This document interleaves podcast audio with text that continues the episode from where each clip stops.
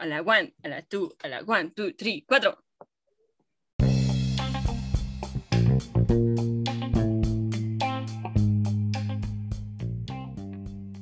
Paradigmas de MEX es un proyecto dirigido a todas aquellas personas que no encajan en el molde y buscan otra manera de ver y hacer las cosas. Nosotros sabemos que el turismo puede parecer una actividad con algo previsto y con un patrón establecido. Sin embargo, va más allá de lo que se cree. Aceptar el cambio nunca será sencillo. Pero reconocerlo modifica el futuro. Con Jimena Hernández y Javier González. Acompáñanos. Y rompamos el molde.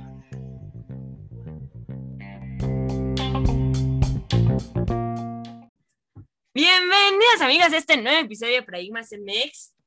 A este episodio tan interesante que yo sé que les va a gustar mucho. Javi, ¿cómo estás el día de hoy?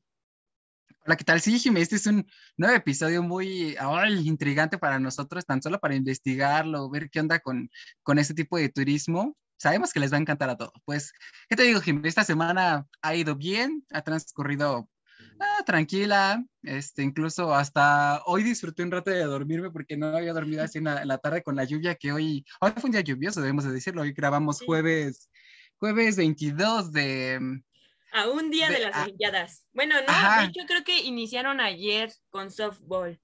Ayer iniciaron los equipos de softball eh, de México a participar. Entonces ya estamos en las Olimpiadas, amigo. Ya a partir de mañana inician este, las más pesadas, ¿no? Inician de equipos, creo que de fútbol, de todo lo de tiro con arco. Todas estas disciplinas ya llegan a iniciar mañana. Justamente, porque ahorita estamos nosotros nueve de la noche haciendo este, este, este programa, este episodio, pero allá en Japón, pues ya es de mañana, ¿no? Ya estamos, ya comenzaron allá todo, toda la onda de los Juegos este, Olímpicos. Incluso me parece que ayer en la noche estaba escuchando en las noticias de que a las tres de la mañana iba a haber un, algo de fútbol. Entonces, pues prácticamente... Ajá, no sé, no sé, mm, no van acoplados con nuestro horario, pero va a ser un poco difícil eh, estar precisos de lo que está pasando, pero ahí vamos a enterarnos de todo, ¿no, Y esperemos que México resulte ganador en muchas, en muchas ocasiones. Y claro que sí, amigo.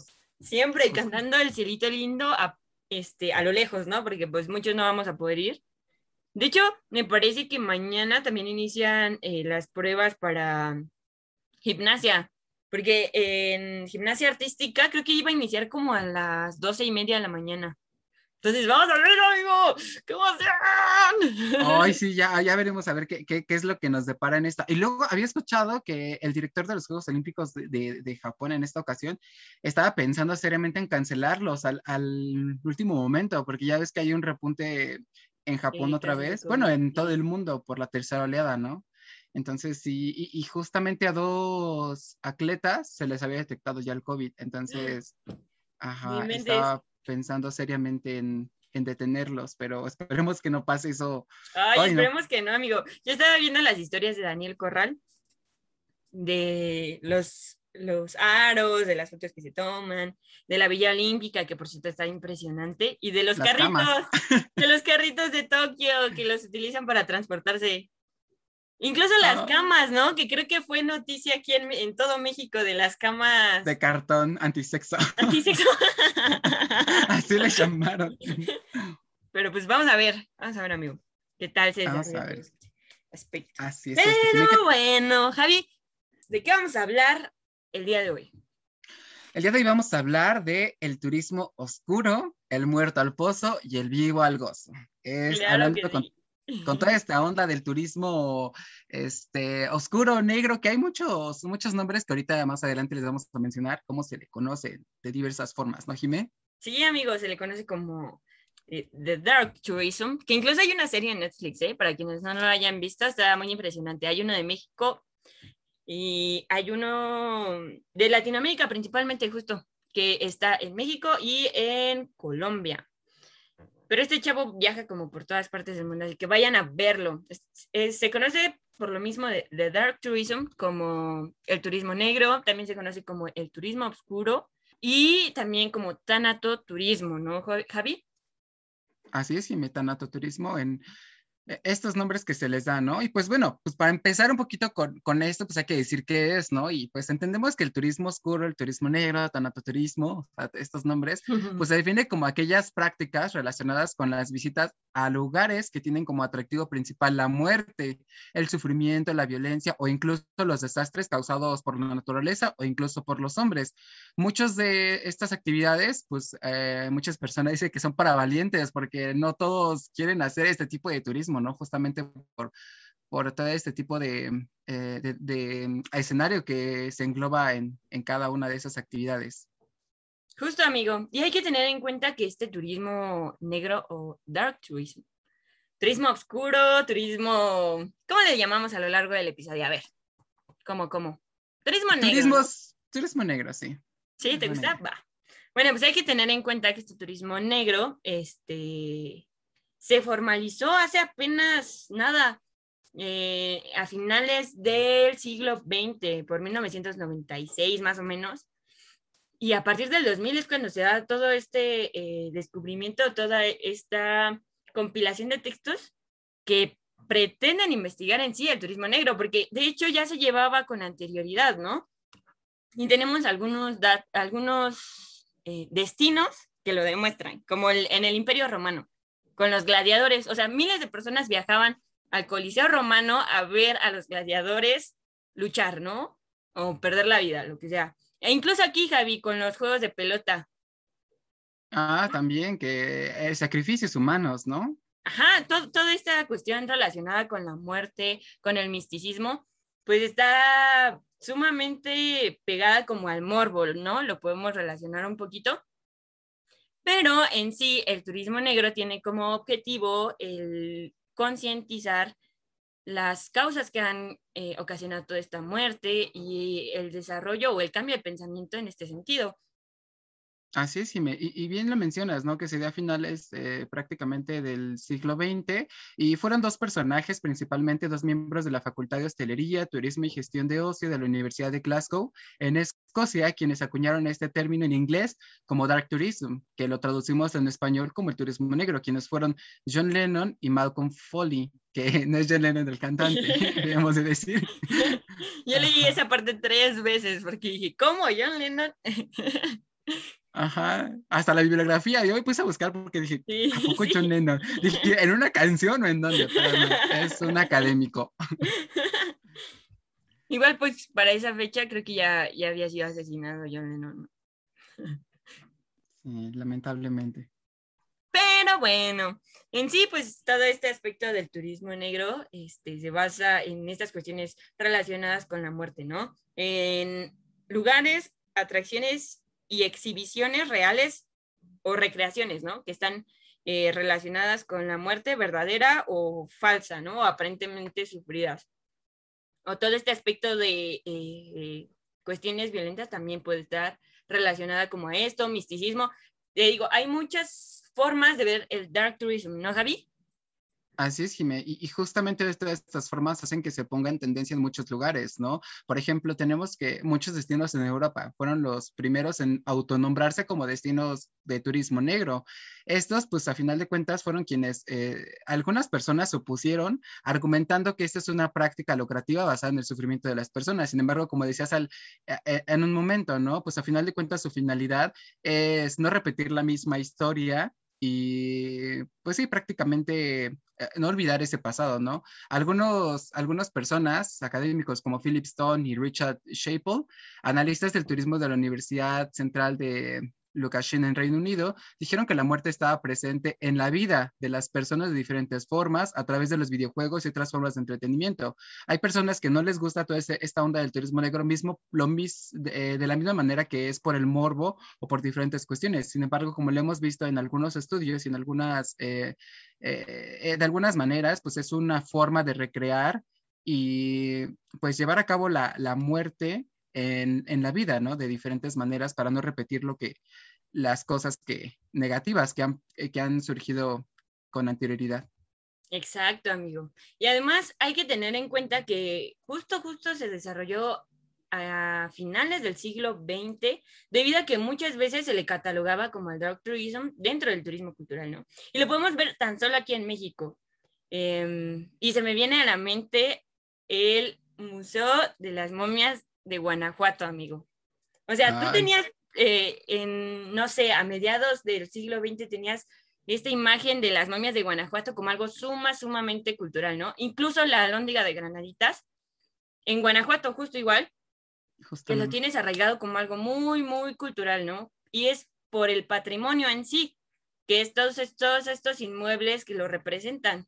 Sin embargo, pues la alóndiga de Granaditas se desarrolló en un ambiente, pues, de guerra, ¿no? En la, en la independencia, ahí se exhibieron las, las cabezas incluso de los insurgentes, de los principales insurgentes de la primera etapa de la independencia. Entonces, es aquí en donde se desglosan estas dos capas de turismo cultural y de dark tourism y se empieza a desarrollar toda esta onda. Así es, Jimé, justamente por todo ese tipo de, cuestiones que, que, con el paso del tiempo pues han ido evolucionando su, su, contexto, ¿no? Incluso me viene a la mente ahorita que decía lo de las momias, las pirámides, ¿no? Las pirámides, digamos, del sol y así, donde mm, eh, estas se dieron muchas veces las escaleras para los sacrificios humanos. Entonces, eh, pues la gente lo va a visitar por esa parte cultural. Entonces, de algunas maneras, este, este contexto cultural ha ido evolucionando y ahora eh, se puede clasificar se puede diversificar en este turismo negro. Y pues tenemos algunos destinos, ¿no? A final de cuentas que, que pues nos hacen darnos, un, una, darnos una visión general amplia de lo que ha pasado, ¿no? Justamente con la Alemania nazi eh, es donde viene todo este tipo de, de, cuestiones, donde se, se puede dar a, entender un poquito más el, el contexto histórico o la forma de darse este tipo de turismo. Los principales destinos en el turismo negro, pues está, como habíamos mencionado, está en Europa por la presencia de sucesos ocurridos, por ejemplo, durante la Segunda Guerra Mundial, durante el Holocausto, la Alemania nazi que utilizó cámaras de gas, entre muchas otras, ¿no? Algunos países, principalmente en Lituania, Alemania, Polonia, Países Bajos, Serbia, etcétera. Y México no es la excepción, ¿no? Porque aquí tenemos eh, destinos que vienen desde la desde la, este, mm, desde los eh, grupos, digamos, los olmecas, los toltecas, los teotihuacanos, que pues muchos sacrificios hicieron, pero a final de cuentas, eh, digamos que su enfoque es un poco más cultural en el caso de México, en comparación con los sucesos ocurridos por toda esta cuestión de, de las guerras mundiales en, en, Europa. Dentro de estas principales atracciones, los, eh, hay muchos turistas que se ligan principalmente en los cementerios, los memoriales, memoriales, campos de concentraciones, prisiones, cremaciones, ejecuciones públicas, desastres naturales, provocados incluso por el hombre, donde vemos que hoy en día, pues, este tipo de, cuestiones son incluso aquí en Cancún, eh, el huracán Wilma, me parece, pues hubo, este, pues, varios eh, catástrofes, ¿no? Pero a final de cuentas, para algunas personas esto le, le, le atrae ver qué es lo que sucedió o cómo se está recuperando la, esta parte, ¿no, Jimé? Justo, amigo es importante mencionar que muchos, muchos países de Europa se relacionaron justo al dark tourism, ¿no? O sea, pegaron a esto. Incluso en Francia, en París, eh, las catacumbas, que fueron desarrolladas un poquito antes de, la, de esta cuestión de las guerras mundiales y que fueron abiertas al público con los cadáveres, ¿no? O sea, todas estas catacumbas son cuestiones en sí durante la época romana fueron eh, minas para la extracción de la piedra caliza y fue durante el siglo XVIII, fíjate, antes de, dos siglos antes de las guerras mundiales. Y esto, cuando fueron trasladados aquí los restos de 6 millones de parisinos, desde los masificados cementerios de la ciudad, estos huesos pues se hayan acomodados como una forma de muralla. Y de hecho, son más de 30 kilómetros, pero al público, a los turistas solamente se les permite pasar a uno, ¿no? También, o sea, estas catacumbas eh, sirvieron como protección en caso de la Segunda Guerra Mundial. Y es así como se va desarrollando. Me parece que eh, justo en Polonia, con todo lo que pasó de, los, de la Segunda Guerra Mundial respecto a los nazis, en Francia, en París principalmente, en Londres y en distintas áreas, en Italia incluso, ¿no? Se han desarrollado mucho apego a este aspecto del de, el turismo negro. Justamente, Jimé. Y, y, ahorita que dijiste lo de París, las catacumbas, imagínate, ¿no? Seis millones de esqueletos acomodados estratégicamente para formar algún, algún tipo de muralla o algún tipo de atractivo, pues es algo, pues, trascendental, ¿no? O sea, pensar seis millones de esqueletos acomodados, wow, sí es algo impresionante, ¿no? Sí, amigo. Y además, pues, que te llenan de adrenalina, ¿no? O sea, cómo puedes estar paseando y de repente ver los esqueletos y pues sí te impacta de una manera que, que pues es muy poco común. Incluso para México, me parece que en, en la época precolonial eh, se acostumbraba a poner los cráneos como en una especie de palos, como en un muro. Um, ¿No recuerdas cómo se llamaba? Mm, no, no, no recuerdo. Bueno, si se nos ocurre a lo largo del episodio, se lo mencionamos. Pero son, eh, eran como una pared de cráneos, ¿no? Y en el México antiguo, en periodo posclásico, ya en la época de los mexicas, pero seis mil, seis millones, no seis mil, seis millones de, cráneos o seis millones de esqueletos, pues es otra onda. Sí, eh, me acordé de, de, aquí del Templo Mayor, que hay una, como, como dices, ¿no? Un tipo mural de esqueletos. Sí, más o menos así, pero ese, o sea, ¿cuántos han de ser, no? Si acaso mil o dos mil, no sé cuántos, pero ya esa cifra de seis millones, pues no, hombre, no, haces prácticamente un templo. Y, justamente por esto de aquí viene su importancia, ¿no? Toda este, la, eh, eh, la, importancia del turismo negro en la economía, en, los, en lo social, incluso en lo ambiental, ¿no? Porque el turismo negro y las actividades culturales de ocio y recreación, pues pueden resultar una adecuada estrategia para aquellos destinos que han sufrido a causa de todo este tipo de, de cuestiones, incluso como los desastres naturales, ¿no? Para ello, pues, eh, que suceda este tipo de, de turismo, pues implica una buena estrategia para generar un impacto económico, digamos, por ejemplo, en, donde, en Chernóbil, ¿no? Que pues al final de cuentas es un lugar que ya es cero habitable. Todo este tipo de turismo que se llega a dar, pues hace que se reactive la economía de alguna manera. Y pues es, es una buena estrategia, ¿no? A final de cuentas, cuando se lleva una adecuada planeación, este tipo de, de cuestiones.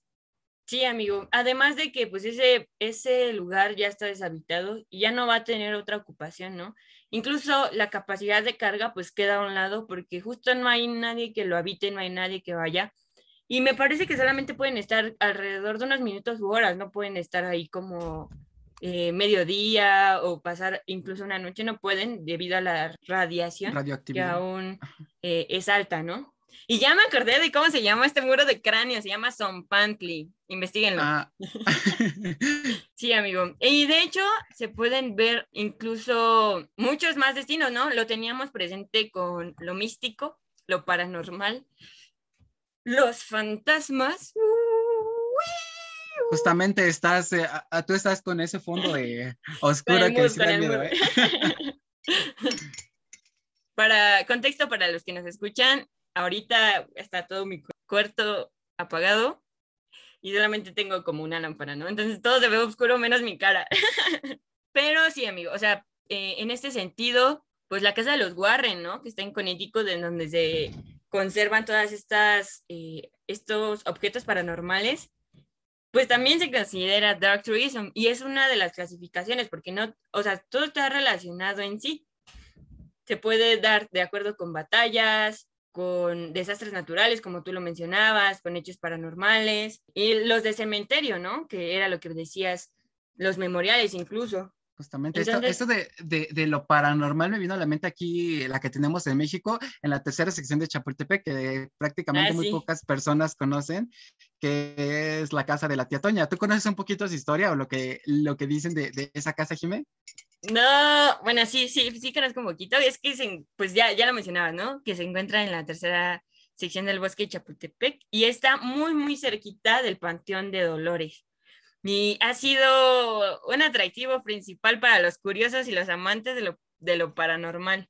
En la calle de Cañitas, en la colonia Popotla. Entonces, si son amantes de esto, vayan a visitarla. De hecho, también la, la Casa de las Brujas, ¿no, Javi? Ah, sí, la que está por Coyoacán, me parece, si no mal recuerdo. No, no estoy segura si este, está entre Coyoacán o. No, sí está en Coyoacán, porque yo pensaba que estaba en Polanco. Pero sí está en Coyoacán. Entre una de esas dos, este, dos alcaldías, ¿no? Sí son alcaldías, ahora, ¿no? o barrios. entre esos dos barrios. Coyoacán sí es alcaldía, pero Polanco no. no Polanco creo que es este colonia. Bueno, entre, entre esos dos sí está, una de esas dos tiene que estar, pero justamente su construcción es muy épica porque eh, las, eh, digamos, como están como en forma triangular los tejados, los techos, y pues sí da ese toque, pues, ah, de bruja, o no sé, por algo le han de llamar así, ¿no? Realmente no, no sé muy bien la historia de fondo, pero sí se ve muy, muy tétrica. Cuando pasas, fíjate que hasta una vez yo pasé por ahí y como que sí la energía es algo un poco... Pesada. Ay, pesadita, ajá, justamente. Y ahorita que ya estamos hablando de lo paranormal, hay que mencionar un sitio emblemático de la Ciudad de México que pues se podría remontar a durante la conquista más bien, que es la isla de las muñecas, Javi, y que tenemos recorridos cada año justo de la Llorona, recorridos de la Llorona se llaman así, a la isla de las muñecas. Justamente, y, y ahí recuerdo que hay una leyenda, ¿no? También por, de, de, la isla de las muñecas, que es una niña que se ahogó, ¿no? Y según el señor Don Julián, pues fue quien empezó a, a, a darse cuenta de todo este tipo de cambios paranormales que suscitaban después de la muerte de, de, bueno, del ahogamiento de la niña. Sí, amigo, según cuenta la leyenda, que se escuchaban como voces, pasos, herramientas de mujer. Entonces, pues decidieron decorar como el islote, porque en realidad es un islote, no es una isla, con muñecas, o sea, cabezas de muñecas y muñecas en sí, que habían recogido. Y algunas otras pues habían llegado flotando ya ven las creencias de, cada quien, ¿no? Pero se suponía que todas estas muñecas eran para ahuyentar los malos espíritus. Y pues para que se dieran las cosechas, porque hay que estar chinampas, ¿no? Que siguen presentes aquí en México. Justamente en Xochimilco, que, que, incluso en noviembre, ¿no? Hay también algo especial por las, en, en la noche de trajineras, algo así ahí por Xochimilco que sí, se, pone, se ha de poner interesante. Y hablando, hablando de esto, hay que seguirle, hay que seguirle. ¿Tú sabes más o menos los tours que hacen a la Santa Muerte? Mm, no, solamente conozco, creo que uno que se da por Ecatepec, pero eh, en, así como tal, no. Ay, pues hay varios. Hay, de hecho, el más famoso, que es hasta internacional, pues está en Tepito, ¿no? Los famosos Tepitours. ah, los Tepitours. Sí, sí, sí, sí. Esa, esa, esa onda de y meterte a, a, los barrios de los habitantes de Tepito, ¿no? Y conocer un poquito cómo viven y así, ¿no?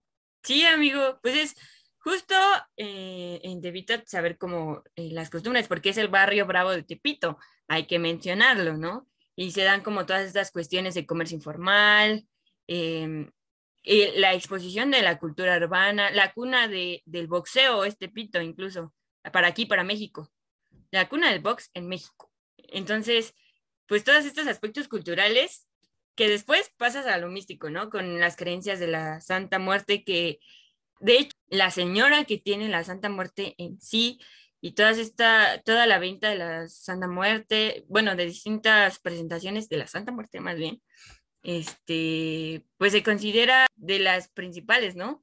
O sea, como la patrona en sí de, de este recinto. Ay, ¿te imaginas? O sea, hacer algo así, un culto a la Santa Muerte, pues ya es de otro nivel, ¿no?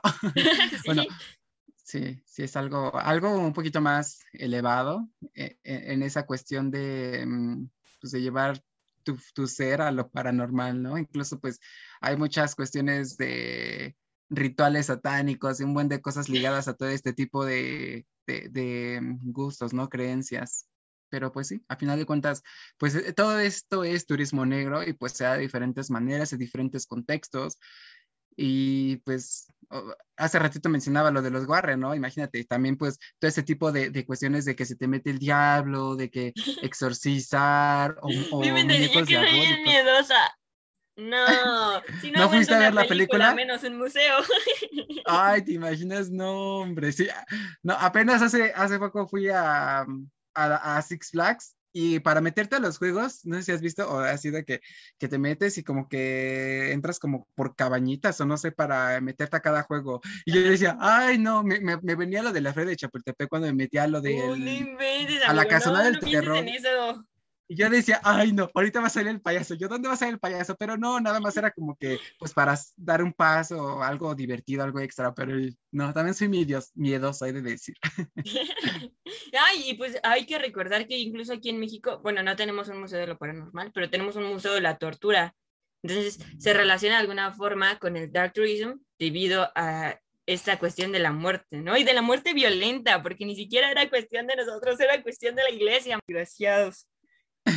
Justamente. Y pues bueno, ya que estamos entrando con todo esto, Jimena, hay que, decir eh, eh, qué destinos, ¿no? ¿Qué lugares hay en, alrededor del mundo y después qué, cuáles hay en México, ¿no? A ver, ¿qué podemos decir? ¿Cuáles hay en el mundo? En el mundo, vamos a ver, pues ya mencionamos las catacumbas y eh, esta cuestión, cuestión de las cámaras de concentración de los nazis, ¿verdad? Justamente, sí. Pues tenemos el bosque de los suicidas en Tokio, en Japón, amigo, que se llama Okigahara. Este bosque es pues, conocido por ser un lugar popular para suicidarse y a pesar de que, de que el gobierno local ha tenido muchos esfuerzos colocando carteles con mensajes dirigidos a los posibles suicidas para que pues no cometan esto, o con patrullas, ¿no? Que de la policía forestal que está continuamente eh, pasando y dando su recorrido para que pues vean quién, cómo ayudarlos y todo esto. A pesar de todo esto, eh, ocurren alrededor de 80 muertes anuales y el gobierno tiene operativos encargados de la localización y retirada de los cadáveres, pero si el turista se desvía un poquito de los caminos principales, cabe la posibilidad de toparse con restos humanos. ¿Imaginas tú toparte con un cadáver? No manches. Ay, no, qué horror, no, o sea, qué, qué espantoso. Y luego en un bosque, ¿no? Si te perdiste y te agarra la noche, olvídate, o sea, ya, ay, ya fuiste. Sí.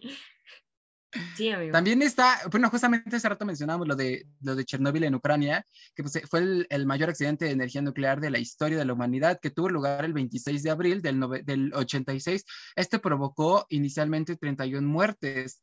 Entonces, pues ese fue, ah, eh, todavía sigue siendo, un, es un atractivo, sin lugar a dudas. Incluso te comentaba hace un momento tras bambalinas que Luisito comunica en uno de sus videos, este, pues eh, fue, visitó este lugar y pues se nota todo este tipo de, de, de cosas, ¿no? Carros, lugares abandonados, casas, pues es inhabitable y solamente puedes estar unos minutos en esos lugares porque el nivel de actividad que mencionabas hace un momento, pues no, no, no es para cualquier ser humano. También tenemos otro que es el Lip Castle en Irlanda. Este es un castillo de las tradiciones o mejor conocido como la Capilla Sangrienta.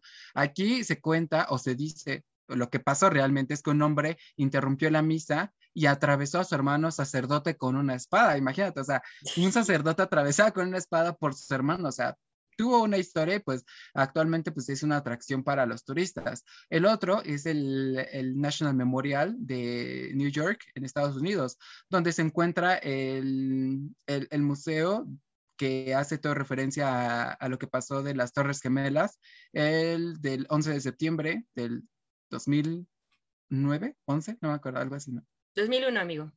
Ah, 2001, anda, exactamente. Lo que este causó más de 2.600 este, personas perecieran eh, con respecto a este tipo de, de, accidente. Entonces, pues sí son cosas que a muchas personas le, le, les impactan. También hay otro que es el Ruanda en África, que es un genocidio de Ruanda que causó un millón hasta un millón de muertes en 1994, o sea, no tiene mucho. Y esto pues solamente fue alimentado por el racismo anti-Tutsi. ¿Qué es anti-Tutsi? Es una, Tutsi es una comunidad o era una comunidad de poco más de un millón de personas. Entonces, pues, prácticamente terminaron eh, el gobierno de los Hutus y los milicias con esta, esta comunidad. Y actualmente, pues, eh, es un atractivo igualmente para este, esta onda del turismo negro. Sí, amigo. De hecho, tenemos otro que está en París y es el cementerio de, Mont de Montparnasse, en donde hasta la actualidad yacen los restos de múltiples personajes históricos a nivel mundial. Y un personaje este, muy famoso de aquí de México, pues es el querido don Porfirio Díaz, ¿no? Que continúan sus restos dentro de este cementerio. Justo es muy visitado por el número de personajes famosos o personajes históricos que alberga como Simón de Beauvoir, Julio Cortázar, eh, Maurice Leblanc, Charles Boulader, Samuel Beckett, Eugene Lonesco, María Montes, Jean-Claude Pascal, Henry Poincaré y Jean-Paul Sartre. Sartre. Entonces, eh, este en todo este eh, contexto, me parece que París es de los principales eh, centros de las principales ciudades que sus cementerios son visitados. no como aquí, como en México, ¿no? Que tenemos unos cuantos en donde se concentran los personajes históricos, sino que haya varios de estos no solo son nacionales, son internacionales. Y también este, eh, este tipo de visitas entra en el turismo negro. Justamente. Y aquí en México, pues ahorita vamos a mencionar un poquito, toda esta onda de, también se da en, en noviembre, justamente cuando viene la, e, la, época del Día de Muertos, en algunos cementerios que pues le da una mayor llegada de turistas justamente por las fechas conmemorativas. Entonces, pues aquí también si bien no por personajes históricos famosos, pero sí por este, este ritual que pues se da por las comunidades locales de algunas, eh, algunas regiones, ¿no? Eh, bueno, eh, siguiendo aquí por el turismo de mundial, tenemos uno más que es el de Alcatraz, que es una de las cárceles más famosas del mundo, que se construyó en 1934 para ayudar a los delincuentes más peligrosos, esto en Estados Unidos. Actualmente pues funge como un centro recreacional, por decirlo de alguna manera, donde puedes eh, visitarlo te trasladan hacia esta prisión para que veas cómo vivían los, los prisioneros y pues darte una idea más o menos eh, de qué manera se daba este tipo de, eh, de mm, forma de vida de un reo. Y el último, pues tenemos que es Hiroshima en Japón, que es el Museo del Memorial de la Paz de Hiroshima, donde fue la primera ciudad atacada por una bomba atómica. Y pues esto por mencionar algunos, ¿no, Jimé? Porque si no, no terminaríamos nunca. Sí. Hay muchos lugares que pueden ser considerados como dark tourism. Así que tenganlo presente, amigos. Incluso aquí en México, ¿no? Tú mencionabas la cárcel de Estados Unidos, pues la cárcel de Lecumberri, que albergó a muchos prisioneros, entre ellos a, a Siqueiros, que se daban todo este tipo de abusos en, muchas épocas, me parece hasta que eh, Chucho el Chueco llegó a estar ahí. La cárcel de Lecumberri es el archivo de la nación, ¿no? Justamente, y también entre, sus, entre los asesinados más famosos fue Madero y José María Pino Suárez, justamente fueron asesinados a espaldas del edificio en 1913. También hubieron algunos presos como Pancho Villa y pues entre otros, ¿no? Como mencionabas hace ratito. Pero pues tiene una, una, gran historia esta, esta cárcel de Lecumberri que, que pues ahora tiene otro, otro giro, ¿no? Otra, otra forma de hacerse las cosas, pero según recuerdo lo puedes visitar aún, ¿no? Está abierto al público. Sí, amigo. De hecho, este, en la, en la celda en la que estuvo Siqueiros, eh, se conservan aún los murales que pintó. Está muy padre, por si llegan a visitarlo, tengan todo este aspecto cultural y también en este sentido, ¿no? Hay que mencionar, incluso Javi, que en Chiapas, luego de los levantamientos del STNL, que es el Ejército Zapatista de Liberación Nacional, se realizan los zapatours con esta connotación, que es una alternativa que gira en torno al ejército zapatista. Eh, inicialmente se enfocó a la venta de artesanías, pero pues hoy los propios zapatistas reciben a los visitantes con el fin de dar a conocer su movimiento, ¿no? Y que lo respalde, que sea eh, de una fuente confiable en sí y que no los medios de comunicación lo distorsionen. Además, pues tenemos pues este ya se los debía, amigos, porque yo en un episodio, en el episodio del turismo y el derecho, les hablé de los viajes que se realizaban para hacer eh, connotación a brincar la frontera, ¿no? En este caso, no se da en la frontera, se da en Hidalgo, en Ixmiquilpan, en una localidad llamada El Alberto, donde invitan a un paseo diseñado para turistas, eh, nuevas experiencias, revivir o imitar eh, este, em, esta experiencia de, de, esta vivencia más bien de los migrantes al cruzar la frontera con Estados Unidos. Y puede ser una caminata nocturna o una caminata diurna. Puede ser cualquiera de los dos. Sin embargo, pues no, no se queda todo al llegar a la frontera y al brincarla, ¿no? O sea, en todo el recorrido, porque incluso pasan por México migrantes eh, latinoamericanos que se dirigen a Estados Unidos en todo el, en todo el recorrido, pues eh, se desarrolla un viaje rústico, incómodo. Los visitantes se encuentran eh, con cholos que los quieren asaltar, narcotraficantes, la migra. el lenguaje y el trato pues son obviamente fuertes, se pretende relacionar de una manera muy, muy vívida y la situación puede durar horas o toda la noche. Entonces, esto es para valientes, amigo, porque no todos lo... Imagínate tú brincar la, la frontera, ¿no? O cruzar la frontera. Entonces, es una experiencia muy, muy fuerte para todos los migrantes que seguirían a Estados Unidos. Pero es aún más loca o más arriesgada. Bueno, no, eh, es más vivaz, por decirlo de alguna forma, para estos turistas que quieren experimentarlo y que de alguna forma cambian el chip, ¿no? Rompen el molde. Mm. Justamente, y había leído un poquito de esto de esta actividad de Ixmiquilpan, de, de hacer como esta, esta cuestión de la frontera, entre comillas, eh, experiencia, de que fue una alternativa a final de cuentas para los habitantes de, de, esa colonia. Si no mal recuerdo, eran dos comunidades em, originarias que estaban o tenían esa, esa cuestión de que sus habitantes querían viajar al extranjero para, pues, para tener el sueño americano, ¿no? Que muchas personas en México quieren. Eh, sin embargo, pues con este tipo de actividad que, que, se propusieron hacer, pues fungió para que se quedaran y trabajaran dentro de ese tipo de actividades. Entonces, a final de cuentas, vemos que ese tipo de turismo, pues para algunas personas, pues sí le está beneficiando. Y, y justamente, ¿no? A lo mejor ya lo vivieron algunas personas, pues qué mejor que que, vivir de, esa experiencia, ¿no? Que compartirla y que pues darles a entender a las personas que pues no es algo fácil y no todas las personas pueden llegar a tener ese sueño, americano. En algún punto, algunos se quedan y pues algunos ya nunca más se vuelven a encontrar. Entonces, pues es algo, algo que tener en cuenta para... También tenemos uno de, de, de, en Guerrero, donde los pobladores tienen una, una forma peculiar de celebrar el Día de Muertos, como mencionaba hace ratito, ya que destinan eh, cuartos de sus viviendas para recrear la muerte, eh, la muerte en tragedias, en los accidentes que llegaron a ocurrir en esos lugares, entre otros. Entonces, esa es otra, otra forma más de hacer converger en las personas para una actividad eh, que derrame, derrame economía para sus familias. Entonces, es una solución más para este tipo de, de cuestiones. Algunos sitios, además, como la Torre de Miramar en Mazatlán, aquí muestra donde se capturó en alguna ocasión al Chapo Guzmán, así como la Capilla de Jesús Malverde en Culiacán, Sinaloa, o el Panteón de Jardines eh, Humaya, eh, estos tipos de atractivos que también tenemos aquí en México. Justo, amigo, y que con todo este contexto del narcotráfico se han desarrollado a lo largo del país, ¿no?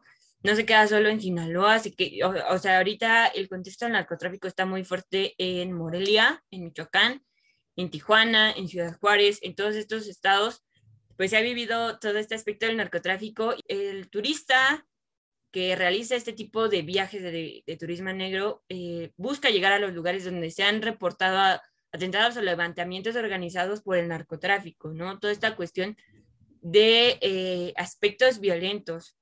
Justamente.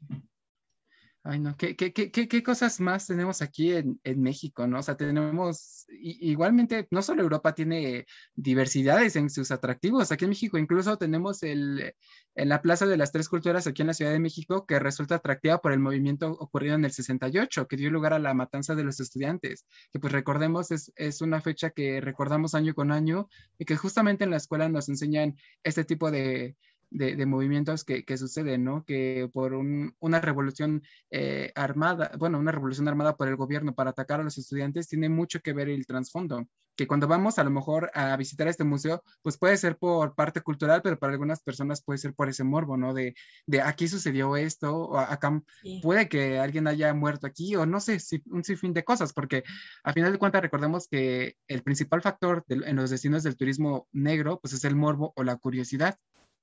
Y de hecho México tiene un número sin fin debido a los enfrentamientos históricos que ha tenido a lo largo de su historia, ¿no? Entonces, si se enfoca de la manera adecuada y si se dota de vocación turística planificada y ordenada, pues puede llegar a desarrollarse en este nicho de mercado de una manera inigualable, ¿no? O sea, ya lo mencionábamos, no solamente la Ciudad de México, se encuentra en todos, a lo largo y ancho de la República Mexicana, este, este tipo de connotación que puede ser apta para el turismo negro y para los turistas que están motivados a visitarnos. Entonces, hay que tener en cuenta también que este es un tipo de turismo muy despegado al que conocemos con anterioridad, ¿no? En donde el paisaje es lo principal. O sea, el paisaje, lo bonito, el ambiente, los servidores, todo este aspecto eh, servicial en sí, todo este aspecto de relajación. México es considerado como un país de sol y playa, ya lo habíamos mencionado en muchas ocasiones. Entonces, este es un choque completamente distinto para que se pueda desarrollar y se pueda diversificar esta oferta con, que, con, la que contamos. Justamente, y, y, además va teniendo un, una buena aceptación por parte de, de las personas, de, de, los turistas, puesto que son quienes ponen eh, eh, en, en, la cabeza de otras personas cómo hacer este tipo de turismo, hacia dónde viajar, qué lugares viajar. Incluso este, estaba checando hace poco que hay... Eh, según algunas eh, estadísticas de, de, Google, que ya ves que te da eh, eh, las búsquedas relacionadas con todo este tipo de, de, turismo, pues habían muchos apuntes y crecía constantemente el número de búsquedas de dark tourism en inglés, que tenía más de 2 mil millones de, de, búsquedas. Entonces, este es un, como mencionas, un nicho de mercado sumamente em, eh, factible, viable para llevarle productos, llevarle destinos y pues más que nada llevarle este mensaje de lo que ha ocurrido y pues pues nada, ¿no? Un poquito más a, apoyar a, en algunos casos en México, pues algunas comunidades, eh, pues en otros casos, pues aprender un poco de, de historia, ¿no? Eh, tiene una importancia considerable, ¿no? Debido a que puede ser un medio de apoyo económico para distintas comunidades que han sufrido o acaban de sufrir una tragedia. Ya lo mencionábamos antes con em, las catástrofes naturales, que en ocasiones pueden llegar eh, este, esta cuestión económica o este tipo de turismo a, romper el, el, estereotipo o romper eh, la organización que ya se lleva para contrarrestar la tragedia, ¿no? En sí. Sin embargo, viéndose la forma adecuada de organización puede ser considerable para que el apoyo económico o el gasto turístico en sí pues crezca. Además de que puede ser un transmisor ideológico, cambiar de pensamiento es muy importante. Eh, pero esto debe de, no debe de relacionarse con cuestiones políticas, porque muchas veces, créanlo, ¿no? Esta cuestión del turismo negro, pues se lleva a involucrar con cuestiones políticas, ¿no? Sin embargo, pues aquí cabe la reflexión y el pensamiento crítico de cada uno de los visitantes para romper el molde y seguir considerando las mejores formas de practicar el desarrollo en sí de su vida. Justamente, y, fíjate, eh, ya nada más para pues, un, último dato, ¿no? En este caso de lo, el terremoto ocurrido en, eh, en 2011 en Japón, en la localidad de Rikusentaka, eh, fue golpeado por un terremoto, ¿no? un terremoto eh, que fue una catástrofe brutal en, en, ese territorio, donde en 2011 pues recibían tan solo turistas, 5 eh, millones eh, recién ocurrido el desastre, ¿no? Sin embargo, imagínate, o sea, a pesar de no tener mucha construcción, porque se perdieron muchas viviendas en lo, y etcétera, pues la llegada de turistas para 2016 fue, fue casi de 25 millones de, de visitantes. Imagínate, del 2011 ocurrido el, la tragedia fue de 5 millones, a 2016 de 25 millones, o sea, pues es un número trascendental y ese es uno de los destinos donde más se, se, está promoviendo o se está dando a notar este tipo de turismo negro. Entonces, pues está teniendo un gran contraste y una gran aceptación por parte de, de, de los turistas y los visitantes, ¿no?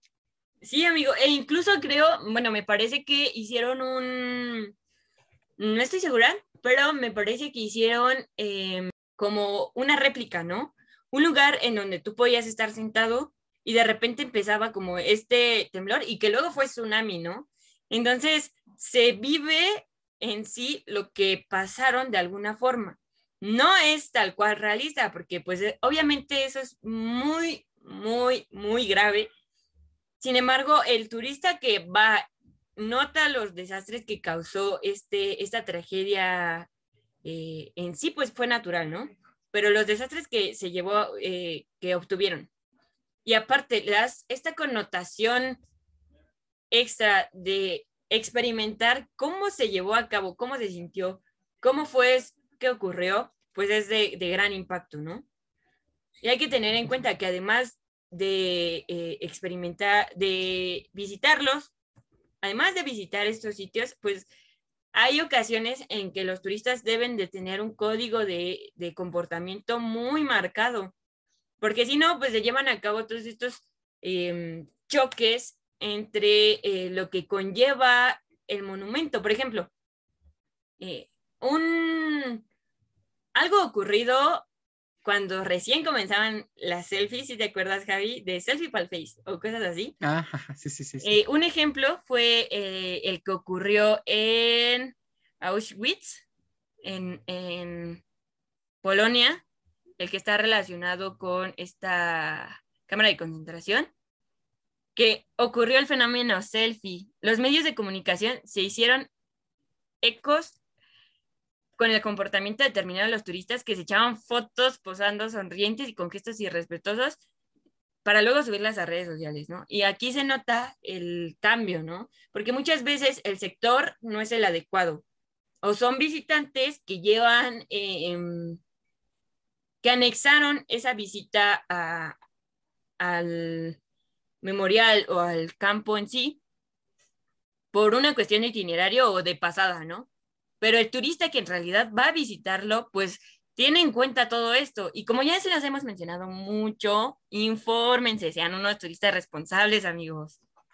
Justamente la responsabilidad en el turismo pues también converge mucho, porque no, o sea, lo que estás mencionando a final de cuentas es una falta de respeto, ¿no? No solamente para pues para las, lo, lo, que sucedió en, en, ese lugar, sino pues para las personas que, que, pues guardan respeto, para las familias que en algún momento tuvieron pérdidas, porque a final de cuentas no es un lugar eh, en donde las personas vayan a divertirse, vayan a esto, ¿no? A final de cuentas es algo, de alguna manera su trasfondo es cultural, entonces pues tiene que tener ese tipo de conciencia como mencionas y pues nada, ser un turista responsable en cualquier lado, sea en una playa, sea en un museo, sea donde sea, pues siempre guardar ese, ese, ese código de ética. Justo, amigo. Ay, no, ¿qué, qué, qué, qué episodios nos echamos, no? Nosotros acá siempre sacando cada cosa. Ay, pero estuvo bien bueno, la verdad.